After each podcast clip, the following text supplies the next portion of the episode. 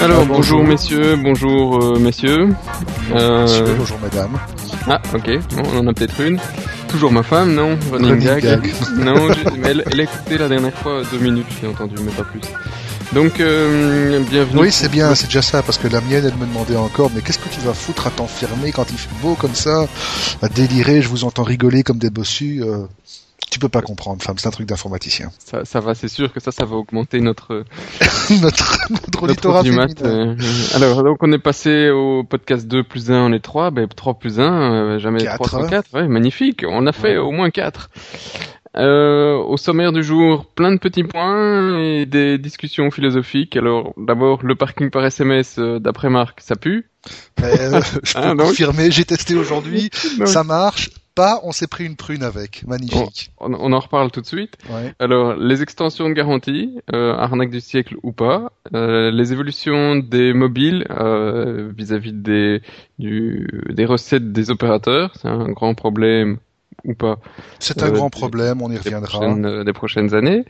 Euh, Honeycomb en pratique, euh, donc on a pu tester. Oui, bon, tu peux le dire, t'as craqué pour une tablette à serre. c'est dur, c'est dur, oui. Et, t'es jaloux de mon iPad en fait, et voilà, quoi, il a pas su attendre. Et puis on a encore pas mal de petits points, Sony, un petit peu de YouTube, Nokia et autres, on verra suivant le, le timing. On commence par le parking. Le parking, ça pue?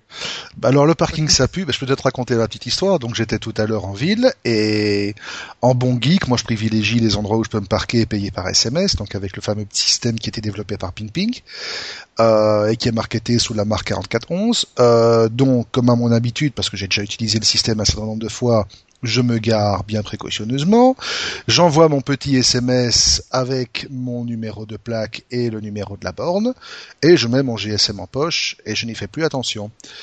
Et je ne sais pas pourquoi, un quart d'heure après, par acquis de conscience, je regarde mon GSM, et là je vois que j'ai reçu un SMS qui me dit, alors je récupère le SMS en question parce que je l'ai quand même gardé, qui me dit euh, erreur refusée, votre dernière section, votre dernière session de parking n'a pu être payée via votre GSM. Enregistrez-vous d'abord sur 4411.be pour réutiliser ce service. Alors, évidemment, je vous laisse imaginer le temps que je retourne jusqu'à ma voiture pour mettre de l'argent sonnant et trébuchant. Game over. Eh ben, game over, j'avais un papillon. Alors, moi, ce qui m'énerve un petit peu, c'est que on a un système qui est censé être utilisable, mais par euh, par Madame Pichemou, on va dire. Et euh, Madame Pichemou, elle va pas forcément comprendre que pour pouvoir payer avec son GSM en envoyant un simple SMS qui est déjà facturé 15 cents, le système va lui demander d'abord de lui se créer un compte sur Internet, alors qu'elle n'a pas forcément Internet, de devoir envoyer une demande de mot de passe pour créer son compte toujours avec le SMS payant à 15 cents, et puis il y a toute une procédure où il faut revalider l'adresse email qu'on a utilisée, etc., etc. C'est lourd en fait, parce qu'avant il me semblait que le, ils avaient eu des accords avec certains euh, opérateurs et que c'était déduit de ta facture automatiquement. Ben, c'est ce qui est arrivé déjà jusqu'à maintenant. C'est pour ça que je ne comprends pas très bien le changement de système. Euh, lorsqu'on a eu l'occasion de l'utiliser, lorsqu'on était à deux, qu'on est allé voir, je ne sais plus, la conférence d'Adobe par exemple, à Anvers, on a utilisé le système pour payer le stationnement et effectivement, quelques semaines plus tard, le montant du stationnement avait été déduit de ma facture Proximus mhm. directement, ce qui est beaucoup plus simple. Ici, on a une procédure. J'ai essayé pour le jeu de la faire sur iPhone. Euh, avec une connexion 3G, déjà deux fois sur trois, le, GS, le, SMS renvoyé par 4411 pour valider le mot de passe utilisé pour créer le compte foire. Donc, euh, le temps qu'on le fasse, on a déjà sa prune. Donc euh, voilà. Il y a, du, il y a un sacré perfectionnement à faire. Il y a des explications sur le site où effectivement on peut envoyer un SMS passe fait pour avoir le, le mot de Enfin, ça a l'air long et périlleux. Euh, ça risque de, de, de, méchamment faire mal au système si c'est plus automatique dans les factures en tout cas. Mais si quelqu'un s'est fait une s'est pris une prune, enfin ça c'est tant pis pour lui, hein, mais euh, a plus d'infos de pourquoi c'était, pourquoi c'est plus, ou est-ce qu'on a vraiment bu, euh, partagez l'info et euh, on en reparlera la prochaine fois. Mais je crois qu'on n'est pas les seuls, on connaît au moins une personne qui, a, qui a eu exactement le même message que moi. Oui, tout à fait, mais donc voilà, si quelqu'un a une confirmation. Euh, un autre petit sujet, euh, tant qu'on est dans les mobiles, euh, on parle quand même beaucoup de mobile. Hein. c'est que le, le fait que les les opérateurs commencent à craindre un tassement, si pas une régression des revenus liés aux opérateurs voice. Ah oui, tout à fait. Alors en fait, on apprenait cette semaine que euh, KPN KPN KPN s'est pris euh, des très mauvais résultats, enfin très mauvais, toujours avec des, des pincettes, mais en tout cas en Hollande et que du coup, ben, pour euh, garder ses actionnaires contents, il allait balancer 4 à 5 000 salariés. D'ailleurs, pour le moment, c'est un petit peu la, la, la foire au, au, licenciement de nouveau. Oui, effectivement, Nokia, tout ça. enfin, on Nokia, aura l'occasion d'y on est toujours en début d'année, on, annonce nos résultats, nos actionnaires sont pas contents, on doit licencier. Enfin, c'est la, mauvaise période pour les pauvres petits employés. Mais bref, KPN licencie. Pourquoi? Parce qu'en fait, ils expliquent leurs problèmes par parce que les utilisateurs utilisent de plus en plus des applications sur leur smartphone et à la place d'utiliser le, le service vocal, voire même les SMS, parce que certaines applications permettent de faire des échanges de messages, ben, soit Facebook ou d'autres applications alternatives pour envoyer email ou, ou, même message instantané entre utilisateurs. Mais du coup, absolument. Ils ont leur abonnement data, c'est une chose, et l'abonnement voice euh, qui est quand même assez rémunérateur et, et, et, les SMS ça descend pas mal. Et euh, ils ont perdu quand même si je ne me trompe ils ont perdu en 2011 1,3% de son chiffre d'affaires. Bah ça paraît pas grand chose euh. c'est un tassement qui risque de faire mal à la longue si la tendance se confirme. Maintenant bon ça c'est un truc qu'on peut mettre en parallèle avec un autre euh, une autre news qui peut-être comme ça n'a l'air de rien. je vais juste terminer sur, les braves euh, télécoms flamands. Euh, c'est qu'en fait, nos, braves euh, hollandais, ils ont un marché qui est un petit peu particulier par rapport au reste de l'Europe, que le reste de l'Europe est encore en train de progresser sur, sur tout le secteur voice et SMS. C'est qu'au niveau hollandais, ils ont une très grosse pénétration, une très grosse pénétration des smartphones. Euh, c'est-à-dire que d'après les stats, ils ont plus de 42% des utilisateurs euh, d'offres prépayées et 51% des abonnements qui ont des smartphones. Donc c'est quasi une personne sur deux dans toute la Hollande qui a un smartphone. Mhm. Donc euh, bon, on est très loin dans le reste de l'Europe. Hein. Oui, effectivement, le seul marché similaire, encore avec une, une échelle beaucoup plus beaucoup plus importante, c'est le marché asiatique. Et donc pour revenir à ce qu'on disait, là où il y a un moyen de faire un parallèle assez assez amusant, euh, c'est là où on voit par exemple qu'un que des opérateurs américains commencent à de manière relativement agressive bloquer les possibilités de, de wireless tethering euh, sur la gamme Android. Comme, faisait le petit Brice à l'époque sur Cybercafé. Diling, diling, diling. C'est quoi le tethering? Alors le tethering c'est quoi? Eh ben imaginez que vous êtes euh, dans le fin fond du trou du cul du monde avec votre magnifique euh, votre magnifique laptop Wi-Fi de la mort qui tue et vous n'avez pas de Wi-Fi. Non, toi t'es pas dans le fin fond de la trou du cul du monde, t'es dans, es dans ton studio. Ah, c'est peut-être là aussi. Mais donc, toujours est-il que vous n'avez pas de Wi-Fi, mais vous avez un GSM et vous avez un accès 3G. Eh ben, le tethering, c'est une petite fonctionnalité mais bien si pratique. Vous si vous avez de la 3G au trou du cul du monde, faites-moi signe. Hein. Euh, oui, ça aussi. Mais quoi qu'il en soit, que ce soit de la 3G, du Edge ou même du BED GPRS pourri, le tethering, c'est une, une fonctionnalité vachement pratique qui va vous permettre de partager la connexion data de votre GSM avec votre magnifique laptop. Alors ça se fait via une petite fonction embarquée dans l'OS de base, comme généralement c'est le cas en, en, Android. Du tout, du ça tout. Se Non, c'est pas de base. C'est ah, je pense que tiens, ça m'étonne. On est obligé de router sa machine pour pouvoir installer quelques petites applications qui ne fonctionnent qu'en route. Donc c'est une des raisons pour laquelle on route, on route encore les, machines Android parce que sinon on y installe quasi ce qu'on veut, mais là on a besoin des droits superviseurs pour pour accéder. Bon, en gros c'est la même, c'est aussi une des raisons pour lesquelles on jailbreak l'iPhone, c'est que ça permet d'installer un petit package qui est vachement sympa qui s'appelle MyWi, qui permet donc de partager sa liaison data smartphone en Bluetooth, en USB, en Wi-Fi, à pédale ou tout ce que vous voulez.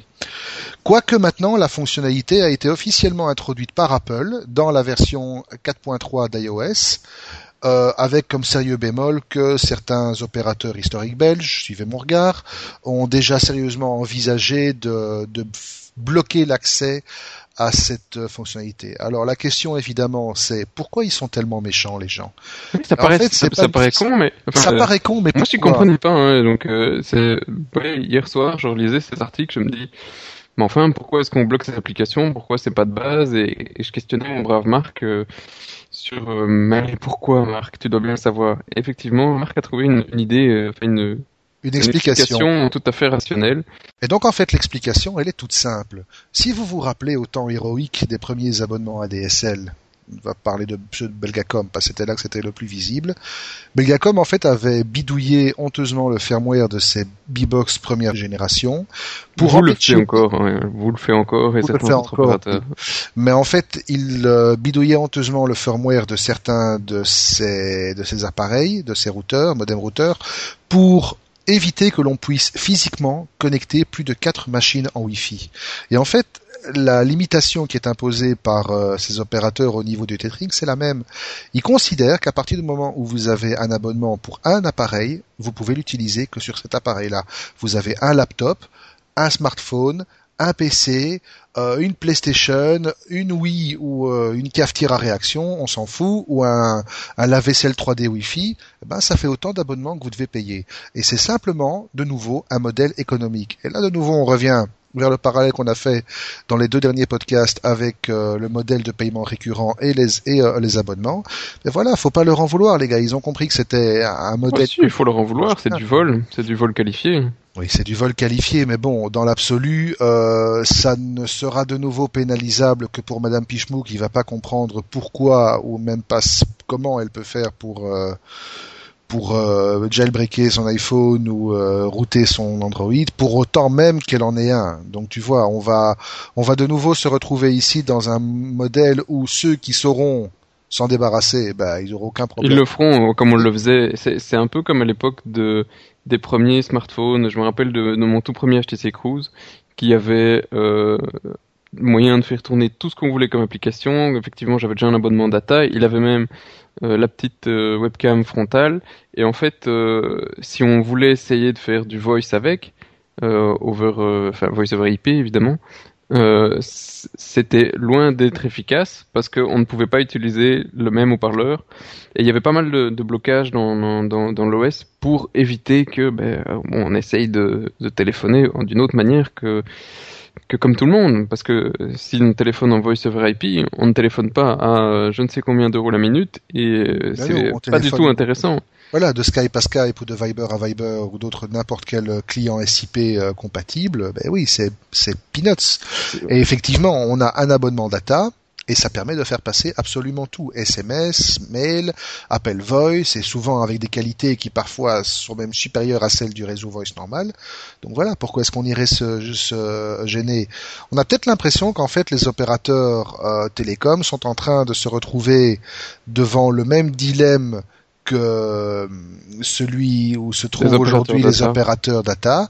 Et voilà, ils vont devoir soit être assez souple pour pouvoir trouver un modèle économique qui les qui leur rapporte encore assez de fric, tout en permettant une beaucoup plus grande souplesse et des économies certaines à leurs utilisateurs, ou alors ça va être comme euh, les maisons de disques, elles vont pas du tout savoir prendre le virage et elles vont se cracher lamentablement. Il y a encore largement de la place en fait. Quand on voit euh, ce qu'ils arrivent à nous, bon, ce que ça coûte le SMS et ce que réellement ils facturent, bon, ben c'est euh, euh c'est oui, c'est incroyable ce qu'ils font comme marge. Mais, euh, justement, d'ailleurs, à ce niveau, je voudrais saluer euh, la, la performance et euh, l'audace de l'opérateur alternatif, euh, le MNVO, euh, MVNO, pardon, c'est juste, justement, Mobile Viking, eh ben, oui, mais... qui vient de lancer, qui vient de ramener le, le J'allais en parler, mais toi, tu trouves ça magnifique. Et en fait, c'est pour moi, c'est juste de la propagande, une bonne publicité. Bon, on en a parlé, on en a fait une news.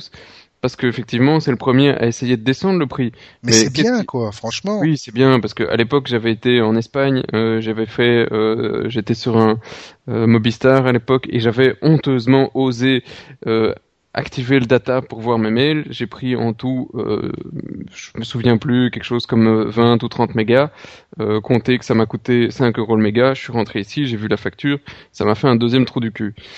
Euh... Tu te rappelles quand on est allé au salon carte, euh, j'ai laissé malencontreusement mon data allumé. Je me suis pris pour 120 euros rien que sur la journée, quoi. en n'ayant rien fait du tout.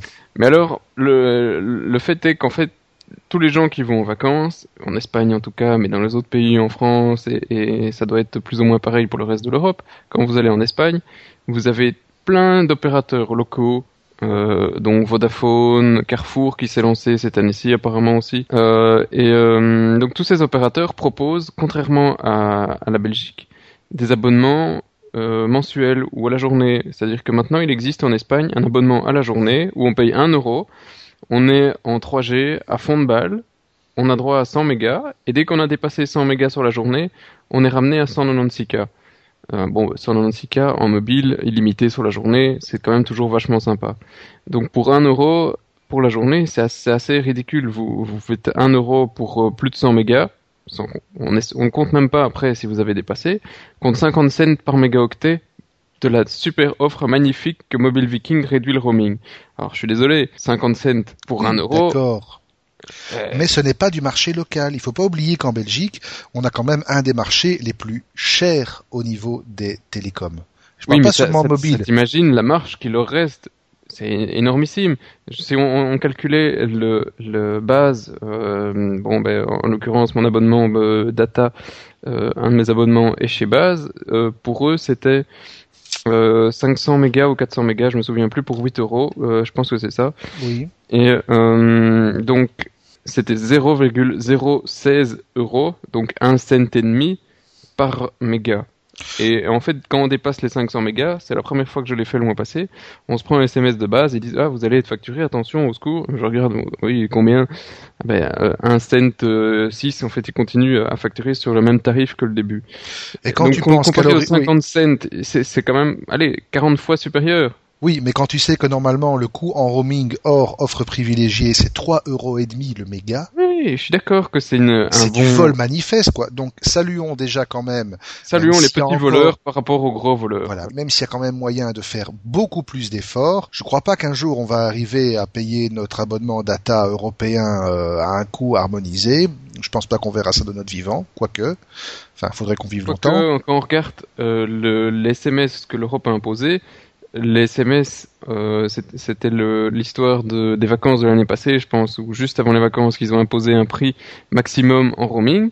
Le prix roaming était inférieur à ce que certains abonnements chez nous faisaient en local, absolument. En local. Donc, si l'Europe met de nouveau les pieds dans le plat en disant, dites les gars, si un jour on veut se développer, avoir quelque chose, euh, une industrie du, du mobile avec euh, des services mobiles où les gars, où on n'a pas peur de traverser la frontière en utilisant Google Maps, euh, la navigation et pour se faire taxer en traversant la France de 200 euros pour avoir osé utiliser un service en ligne, ben, un jour l'Europe finira on l'espère, par, euh, par harmoniser ses tarifs et, et, frapper du poing sur la table. Oui, mais évidemment, l'idéal serait le jour où on pourra payer un abonnement mensuel à 10 euros et avoir, je sais pas moi, 5 gigas ou 10 gigas valables partout en Europe. Ne sois pas si pessimiste, ça avance tellement vite euh, au niveau de télécom à l'époque. Oui, je sais, je me rappelle mon premier abonnement, euh, on payait 10 fois plus pour avoir 10 fois moins. Voilà, la, la 3G n'y était pas encore. Maintenant, on aura quand même un jour aussi le, le WiMAX peut-être en Europe. Euh, sauf que, enfin, si ça veut bien traverser nos frontières. D'ailleurs, j'ai un petit, un petit coup de gueule. J'ai vu que le, j'ai appris hier le Samsung Galaxy S2. Oui. Le mobile. Oui. Qui est annoncé partout avec du NFC. Euh, il est vendu en tout cas en Corée depuis quelques jours avec NFC. Et en il Europe, il sera sans NFC. Donc voilà, on a le même mobile, le même nom, et pourtant les composants sont différents. Ça ne te rappelle pas un certain netbook Samsung avec et sans 3G, ça? Oui, c'est frustrant. C'est très frustrant. Hein. C'est frustrant parce qu'on en parle, vous prenez une review, maintenant tout le monde lit ça dans les tests du monde entier, vous regardez les gens qui l'ont acheté, qui l'ont importé, oui c'est magnifique que mon euh, Galaxy S2 qui vient de Corée qui fait le café.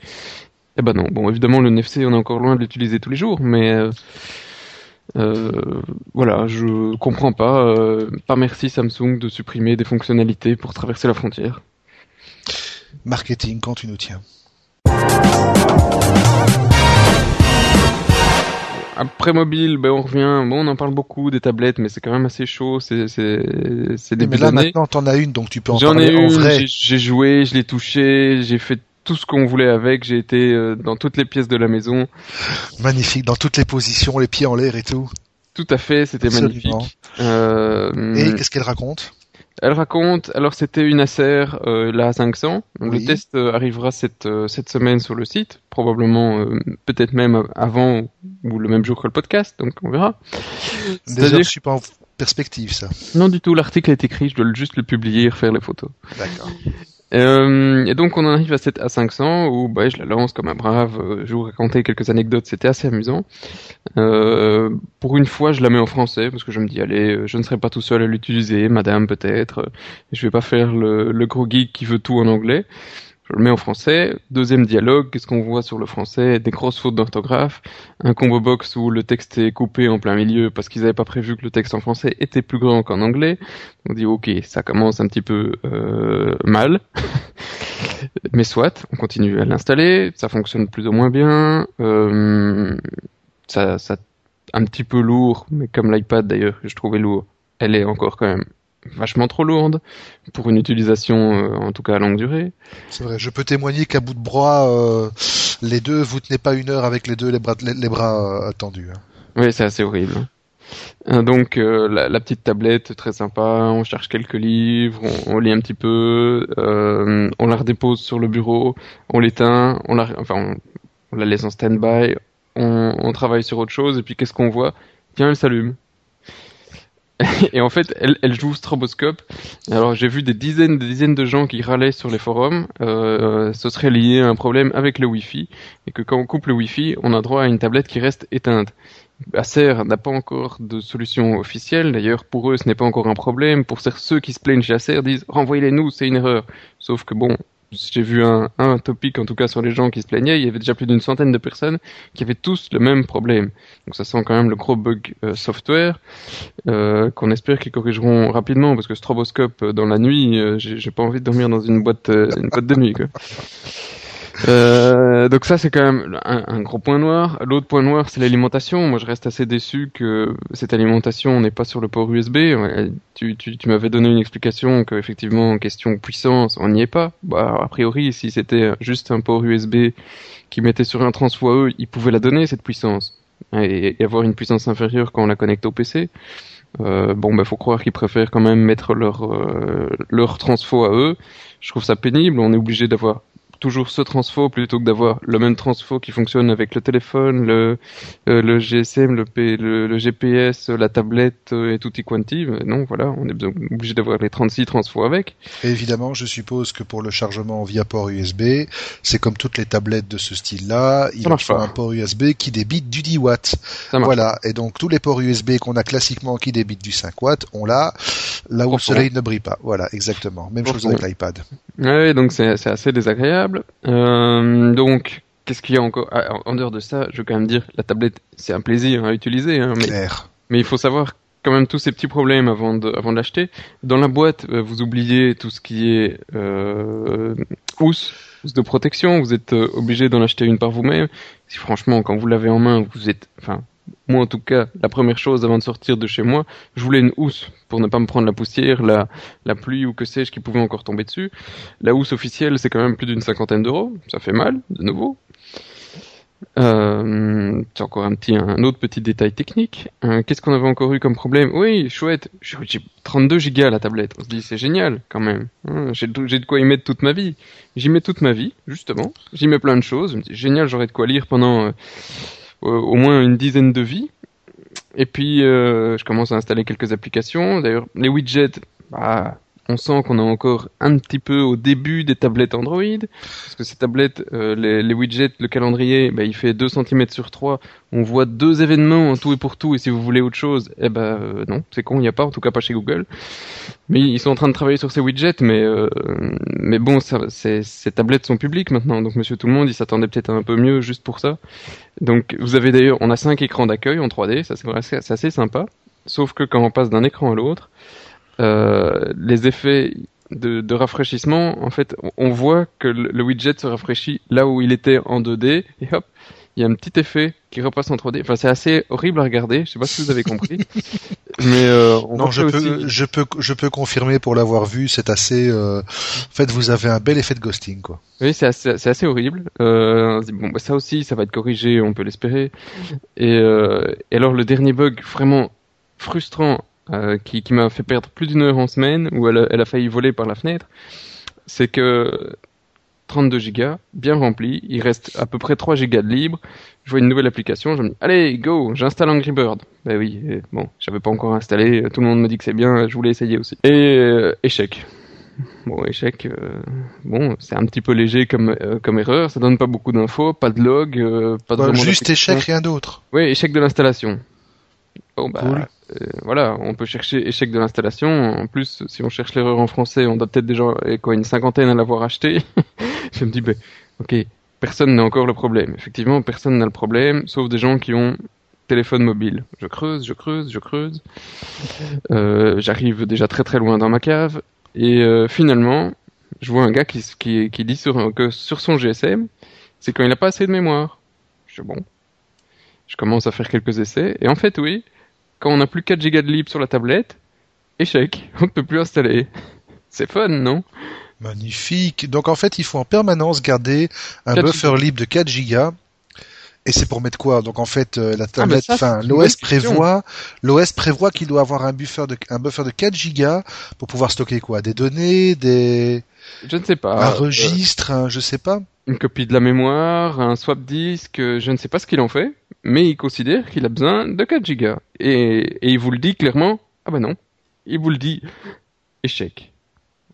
C'est un petit peu cryptique, euh, je veux dire que je, je, je n'ose pas imaginer le nombre de gens qui vont téléphoner au support pour dire euh, je ne sais plus rien installer sur ma tablette, qui vont réinstaller toute leur tablette, ils vont dire oui ça remarche, et dès qu'ils vont renouveler, euh, de nouveau arriver à 28 gigas d'occupés, hop, on est reparti, échec. Donc ça va être un... J'espère qu'il y aura amélioration, en tout cas dans le, le reporting de l'erreur de vous avez intérêt à libérer de la place, sinon c'était assez, euh, assez pénible. Donc ça c'est les, les, les- le petit rapport euh, de, de problème. Sinon la tablette c'était quand même euh, le pied Ah. intégral. Je l'ai pris dans plusieurs plusieurs endroits où euh, où je m'emmerdais en général. J'ai pris le train, j'ai été chez le médecin, j'ai été euh, donc en une semaine je me suis bien amusé. Euh, et j'ai eu le temps de lire plein de BD, écrire des textes. Euh, Ça c'était assez respon- euh, responsif. Je ne sais même pas si c'est français, mais euh, réactif, allons-nous. Réactif, merci pour la traduction. Euh, réactif pour euh, pour taper du texte, c'était assez sympa. Euh, ça manque juste d'applications offline pour euh, pour éditer des documents euh, type document Word. Il n'y a pas encore d'application officielle, même s'il y a une Bon, Ça application. va sûrement arriver, hein. Non, Il en fait, a- non, j'y pense pas. Euh, je pense qu'il y a- des applications commerciales qui existent, mais en, en application Google, ils viennent de sortir tout juste une Google Doc et elle ne fait qu'un mode online. Il n'y a pas de, de mode offline encore. Mhm.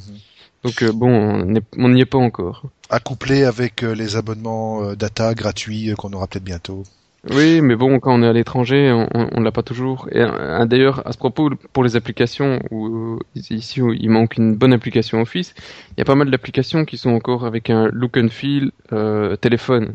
Oui, Et, ça euh, c'est normal. Il faudra leur temps de les, il faut leur donner le temps de s'adapter et euh, même si normalement il aurait déjà dû avoir quelques applications de base. Maintenant, Ouais, tout- faut pas rêver. Hein, la situation au- à la sortie de l'iPhone, elle est- iPad, à, la, à la sortie de l'iPad, pardon, elle était sensiblement identique. Au début, quand il s'est lancé, euh, les premières applications, elles couraient pas les rues. Maintenant, des applications, il y en a quasi 100 000 et euh, il y en a qui s'adaptent tous les jours et de plus en plus d'applications s'adaptent aussi bien sur iPhone que sur iPod, que sur iPad, que sur n'importe quoi. Et voilà, donc euh, Ça va être un problème assez important à gérer dans les prochaines années, aussi bien pour Google que pour Apple. C'est la fragmentation. Enfin, quoi que Apple, ils ont pas trop de problèmes. euh, ils ont moins le problème. C'est que hum, la fragmentation des, devices qui sont supportés par euh, leur OS, quand on voit un pauvre petit développeur qui fait un Angry Bird et qui doit faire son graphisme qui fonctionne sur une tablette en 1024, sur une, un, un GSM qui fait du 320 x 240, ben il faut l'avoir prévu, hein, tous c'est ces menus. vectoriel. Oui, mais, mais les menus, ils Oui, sont, on peut pas mettre autant de boutons sur euh, en 320 que sur une tablette. Et c'est pour ça qu'en fait, la, la décision que Microsoft avait pris d'imposer des réglementations et des spécifications techniques assez draconiennes pour les appareils qui allaient faire tourner Windows Phone 7, elle était quand même relativement bien pensée parce que ça permet de conserver un, un, un contrôle beaucoup plus poussé sur le matériel. Oui, je pense que Google y a certainement pensé et, et qu'on arrivera à, à ce type de, euh, de, de spécifications minimales pour faire tourner les, les futures tablettes en Android. Sinon, euh, ça va créer des cheveux blancs à pas mal de développeurs. J'imagine. Donc euh, voilà, ça c'était un premier tour sur Honeycomb. Si vous en avez une, que vous êtes content ou pas, n'hésitez pas aussi à nous le dire et, euh, et à partager vos expériences. Euh, autre sujet brûlant du moment Sony. Ah oui, tu le voyais venir. Hein ah ça je le voyais venir, c'est clair. J'ai bon Sony. Allez, je vais le dire au risque de m'attirer les foudres euh, d'une grande partie de la population. Euh, eh ben, bien fait pour leur gueule. Franchement, bien fait pour leur gueule. Voilà, c'est dit, c'est mon avis. Pourquoi t'es pas content? Alors, Sony, avec tout le respect que j'ai pour cette firme, avec tout le respect que j'ai pour leur innovation technologique, Sony a toujours été synonyme d'une firme quand même relativement stable, solide. Oui, le mémoristique aussi est effectivement une très bonne idée. Oui, Google TV aussi, mais là on va plus se faire inviter du tout. S'il nous entend, on est mort. Sony, avec la PS3, à partir du moment où la PS3 a été jailbreakée, on peut dire raisonnablement que Sony a pété un câble.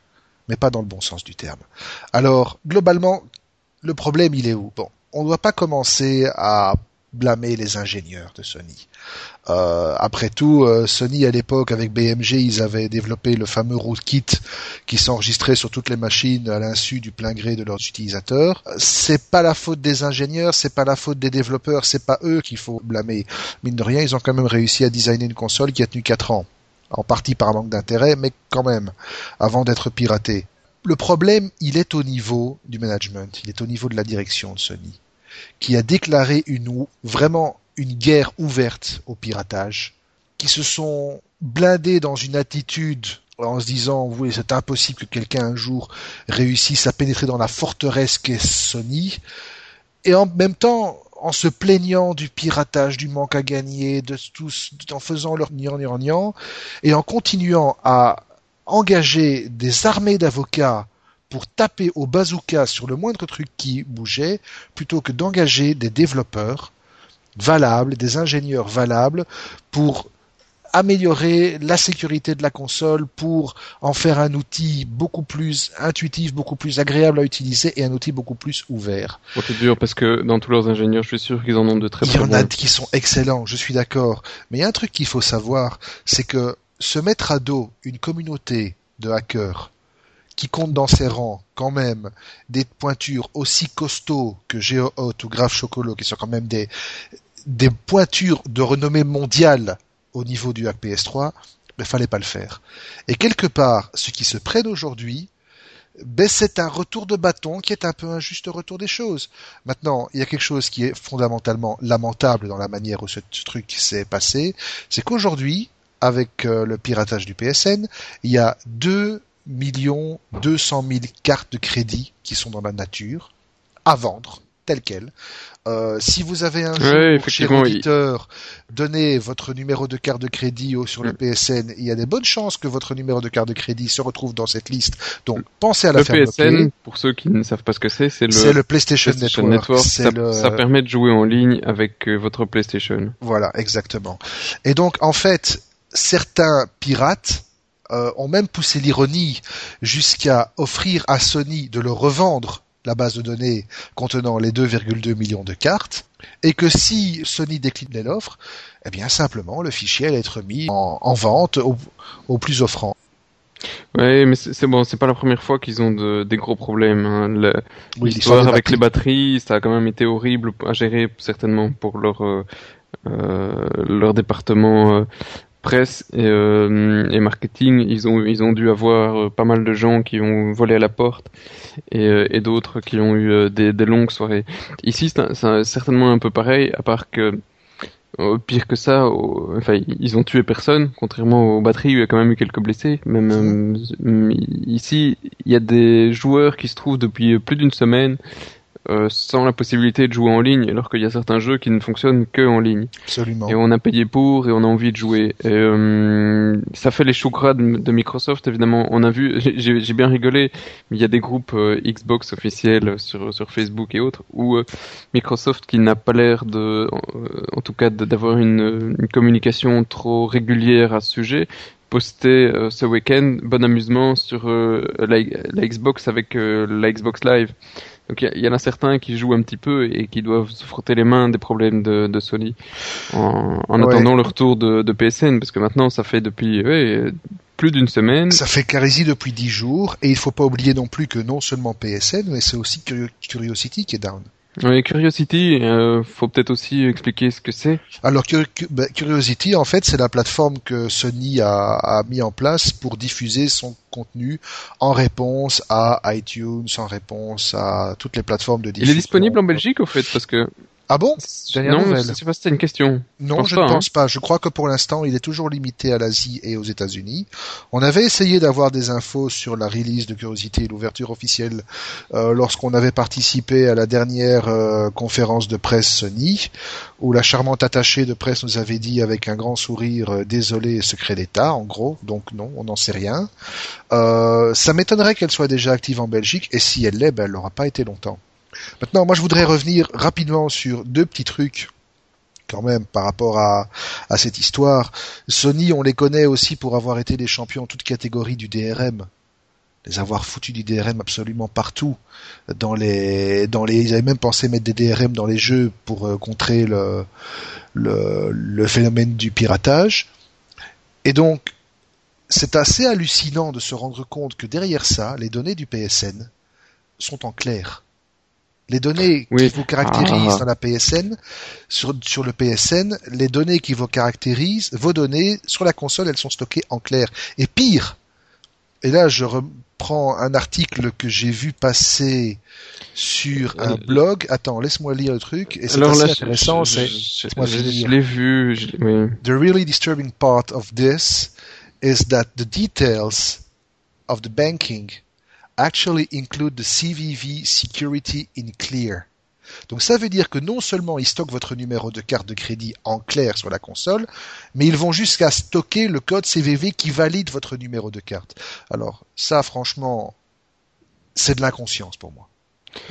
la, carte de crédit, j'ai cru comprendre qu'elle était euh, encryptée en tout cas, mais euh, bon, euh, là on n'a pas la réponse officielle et je ne suis pas sûr que euh, qu'ils aient quand même pas un petit peu poussé la sécurité de ce côté-là. Par contre, ils se sont fait descendre en flammes dans pas mal de, forums, évidemment, qui, sont euh, un petit peu anti-Sony pour le moment à cause de leurs actions légales, mais ils se sont fait descendre en flammes parce que Sony n'avait pas crypté toutes les données de votre euh, compte, savoir nom, email, âge, etc.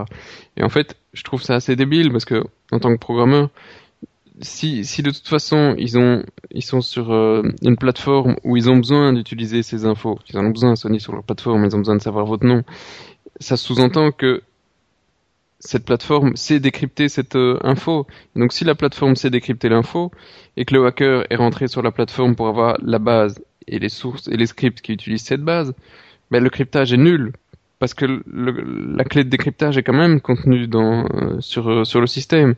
Donc bon, bah c'est le, cryptage, ça permet juste de, de dire allez, on va lui rajouter 15 jours au hacker pour qu'il trouve les infos, mais en attendant, les infos il les aura toujours.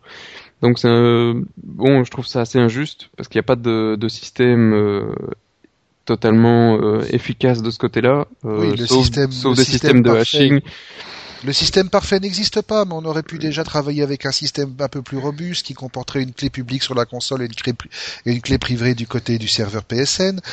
Même pas, même ça apparemment ils n'ont ils n'ont pas fait. Si se sont contentés d'un cryptage au niveau de la de la de la, console, c'est le genre de cryptage élémentaire que n'importe quel hacker un peu doué peut peut claquer en, en un quart d'heure. Et en attendant, la console est restée non piratée pendant 4 ans, donc. Oui. Voire plus. Donc, euh, bon, euh, aucun système n'est parfait.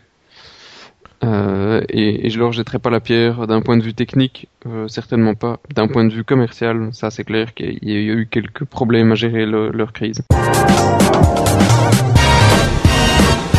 Hum, donc euh, il restait encore un gros sujet, mais bon, bah, on le remettra la semaine, fin de la semaine prochaine, enfin pour le. On le remettra au prochain podcast, parce que c'est un truc sur lequel on peut dire beaucoup et, et on vous est déjà assez saoulé comme ça. C'était l'extension de garantie et d'ici là on aura certainement encore plein d'autres news. Euh, et puis euh, bon, ben, dans les brefs du moment, il y a en dehors de la sortie Ubuntu, il y a euh, Nokia qui a licencié, licencié euh, à tour de pas. Euh, 4000, non, 4000 plus les 3000 de Symbian qui partent chez Accenture avec Symbian. Avec Symbian, donc c'est quand même assez euh, étonnant. Oui, effectivement. Une boîte de consultance IT qui va reprendre un OS. Oui, pourquoi pas après tout. Tout à fait. Et puis dans les autres grosses news, YouTube a racheté Delicious. Les fond... non, deux fondateurs de YouTube ont racheté Delicious. Donc c'est pas forcément YouTube en tant que tel qui a. N'empêche. Ah tiens, je, je reviens vite deux secondes. Euh, je vois une news à l'instant sur euh, GXMod, le forum euh, consacré à la Xbox, la PS3, etc. machin, qui dit que Sony tiendra une conférence euh, tout à fait officielle euh, sur le piratage du PSN suite à une demande euh, des députés américains, britanniques, australiens et chinois. Donc, euh, ça, va commence à chauffer. Hein. ça commence à chauffer, oui. On va avoir une grosse marque sur les fesses. Hein. Voilà, ça va être pampan cucu à la à la grosse godasse quoi. Pour recombiner tous les sujets du jour, je sais pas si euh, si tu as vu, je pense que je suis quasi sûr que tu as vu l'annonce de Sony euh, sur ces tablettes euh, PlayStation Android qu'ils ont annoncé. S1, S2 Oui, tout à fait, qui avait l'air sympa et qu'ils ont d'ailleurs annoncé euh, juste avant de faire euh, d'envoyer les emails de attention euh, le PSN a été piraté. Donc ils ont fait vraiment très attention à leur euh, à leur agenda, mais euh, mais elles ont l'air sympas hein, les tablettes. elles ont l'air sympas, surtout le modèle le modèle repliable qui évoque furieusement le prototype courrier de Microsoft que j'avais toujours trouvé extrêmement sympathique. Mais qui n'arriveront pas avant la fin de l'année, si je, si je me Exact. on parle de début Q4, si je me rappelle bien. Tout à fait. Ou, de, ou fin. Ou même carrément début 2012, oui. Enfin bon, écoute, on va, je crois qu'on va en rester là pour aujourd'hui parce qu'on a quand même déjà pas mal déblatéré et euh, il faut en garder un peu pour les prochaines fois. Oui, et puis ils sont tous morts devant leur euh, leur PC, ils ont pas écouté jusque là. Probablement. Alors de toute façon, bon ben voilà, donc euh, c'était Clandestino et Zion et on vous dit à la prochaine les potes. Rendez-vous dans le cinquième déjà. Dimanche élément, non même pas. Oh, il est pourri, mais bon c'est le samedi soir les mecs. Allez, ciao tout le monde.